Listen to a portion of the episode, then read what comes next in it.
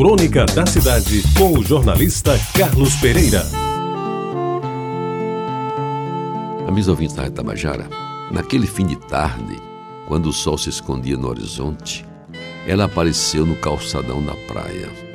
Seu andar rápido a fazia deslizar nas cerâmicas coloridas e no começo a segui-la somente um humilde aleijadinho, que à distância olhava com o apetite característico dos machos.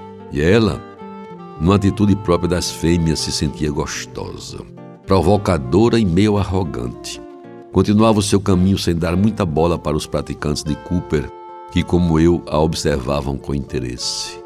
Certamente, aquele exemplar feminino sabia de suas virtudes e não tinha nenhum propósito de escondê-las. Era bem feita, tinha todas as partes nos seus devidos lugares, principalmente os peitos, que, como a confirmar a fêmea no cio, se empinavam como se quisesse saltar para fora do seu corpo. De vez em quando levantava a cabeça, que eu assumia a superior, parecia ficar mais bonita. Parando um pouco e a olhar para trás pela primeira vez, ela notou a presença do aleijadinho.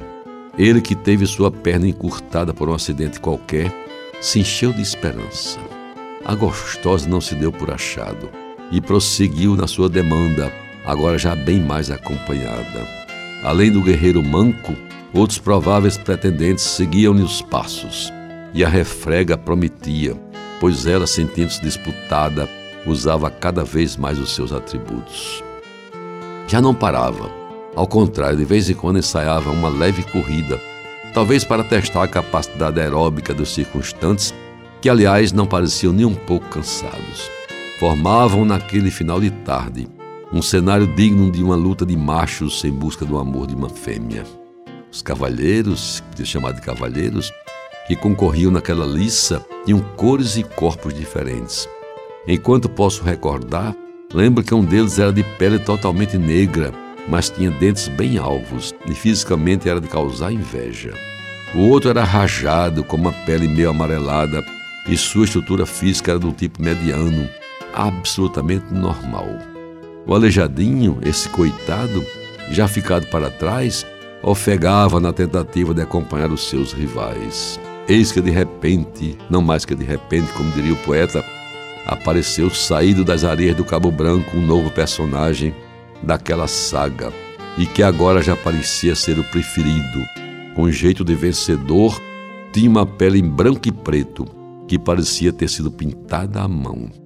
As cores de tão vivas davam-lhe um ar superior, tanto quanto a sua bela cabeça, que se chegando aos poucos, quase se enroscou no pescoço da disputada dama. E o fez de forma desabusada, como se já sentisse dono da situação. Mas, amigos ouvintes, ela ainda não se deu por vencida. Continuou seu caminho e resolveu apressar os passos. Transformou em corrida o que era uma leve caminhada, no que foi acompanhada de perto por quase todos os seus seguidores. Menos, é claro, do aleijadinho, que cada vez ficava mais na rabeira. O desfecho veio no instante em que um cachorrão, tipo fila ou assemelhado, botou todo mundo para correr, inclusive o fogoso garanhão e a charmosa dama.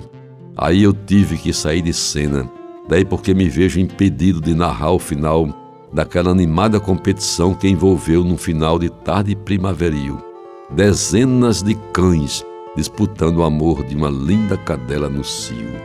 De uma coisa, porém, tenho certeza: o nosso ínclito guerreiro manco perdeu feio e certamente foi o lanterninha daquela interessante disputa. Você ouviu Crônica da Cidade com o jornalista Carlos Pereira.